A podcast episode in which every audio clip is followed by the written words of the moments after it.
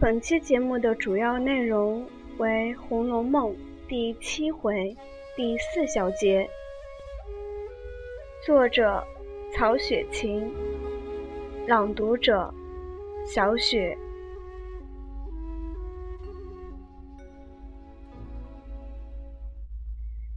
宝玉只答应着，也无心在饮食上，只问秦钟近日家务等事。秦仲英说：“叶师于去年病故，家父又年纪老迈，奸疾在身，公务繁冗，因此尚未一及言师一事。目下不过在家温习旧课而已。在读书一事，也必须有一二知己为伴，时常大家讨论，才能尽意。”宝玉不待说完，便答道：“正是呢，我们家却有个家塾，合族中有不能言诗的，便可入塾读书；子弟中亦有亲戚在内，可以复读。我因夜师又回家去了，也现荒废着。家父之意，意欲暂送我去，且温习着旧书，待明年叶师上来。”再各自在家读书亦可。家祖母因说：一则家学里子弟太多，生恐大家淘气，反为不好；二则也因我病了几日，遂暂且耽搁着。如此说来，尊翁如今也为此事悬心。今日回去，何不禀明，就往我们这避暑中来，我亦相伴。彼此有益，岂不是好事？秦钟笑道：“家父前日在家提起言师一事，也曾提起这里的易学，倒好，原要来和这里清翁商议引荐，因这里事忙，不便为这点小事来过续的。宝叔果然多小职，或可磨磨敌眼，何不速速做成？”又彼此不致荒废，又可以城乡团聚，又可以为父母之心，又可以得朋友之乐，岂不是美事？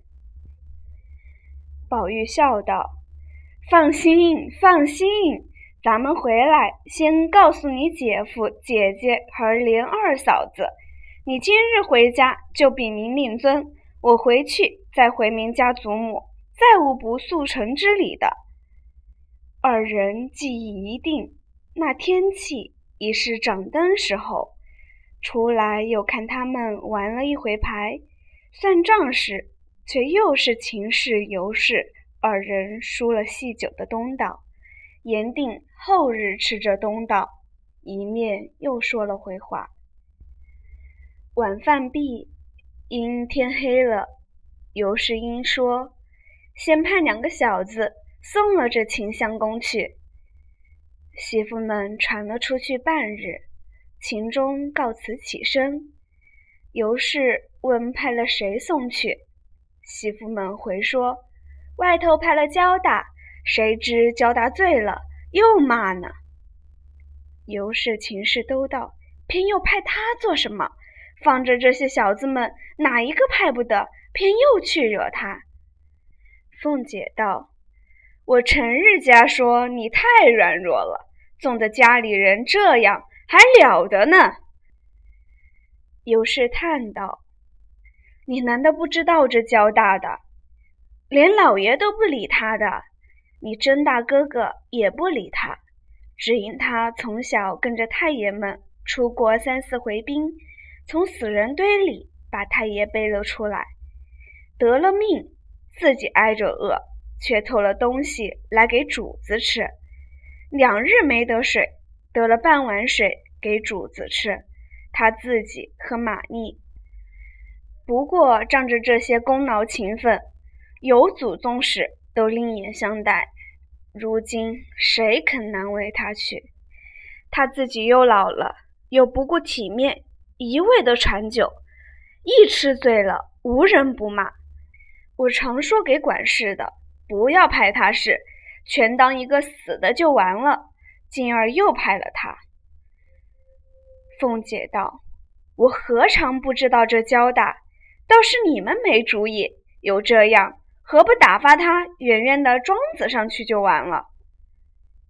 说着，应问：“我们的车可备齐了？”地下众人都应：“伺候齐了。”凤姐一起身告辞，和宝玉携手同行。尤氏等送至大厅，只见灯烛辉煌，众小厮都在丹池下侍立。那焦大又是贾珍不在家，既在家亦不好怎样，更可以恣意的洒落洒落。因趁着酒兴，先骂大总管赖二，说他不公道。欺软怕硬，有了好差事就派别人，像这样黑金半夜送人的事就派着我了。没良心的王八羔子，瞎充管家！你也不想想，焦大太爷翘起一只脚，比你头还高呢。二十年头里的焦大太爷眼里有谁？别说你们这一把杂种王八羔子们，真骂的心头上。贾蓉送凤姐的车出去，众人喝他不听，贾蓉忍不得，便骂了他两句，使人捆起来，等明日醒了酒，问他还寻死不寻死了。那焦大哪里把贾蓉放在眼里，反大叫起来，赶着贾蓉叫：“蓉哥，你别在焦大跟前使主子性儿，别说你这样的。”就是你爹、你爷爷也不敢和焦大挺腰子呢。不是焦大一个人，你们做官享荣华、受富贵，你祖宗九死一生，挣下这个家业，到如今不报我的恩，反和我冲起主子来了。不和我说别的还可，若再说别的，咱们白刀子进去，红刀子出来。凤姐在车上说与贾蓉。以后还不早打发了这没王法的东西，留在这里岂不是祸害？倘或亲友知道了，岂不笑话咱们这样的人家，连个王法规矩都没有？贾蓉答应是。众小厮见他太撒也不堪了，只得上来几个，就翻捆倒，拖往马圈里去。交大。一发连贾珍都说出来，乱嚷乱叫：“我要往祠堂里哭太爷去！哪里成望到如今生下这些畜生来？每日家偷狗袭鸡，爬灰的爬灰，养小叔子的养小叔子，我什么不知道？咱们胳膊折了往袖子里藏。”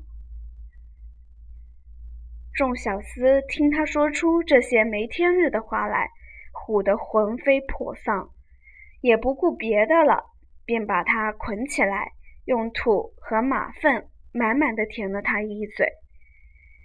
凤姐、贾蓉等也遥遥的闻得，便都装作听不见。宝玉在车上见这般醉闹，倒也有趣，因问凤姐道：“姐姐，你听他爬灰的爬灰，什么是爬灰？”凤姐听了，连忙立眉撑目，断喝道：“少胡说！那都是醉汉嘴里混气。你是什么样的人？不说不听见，还倒细问。等我回去回了太太，仔细捶你不捶你！”唬得宝玉连忙央告：“好姐姐，我再不敢说这话了。”凤姐。一毛回色哄道：“好兄弟，这才是呢。等回去，咱们回了老太太，打发人往家学里说明白了，请了秦钟家学里念书去要紧。”说着，自回荣府而来。要知端地，且听下回分解。正是不因俊俏难为友。正为风流使读书。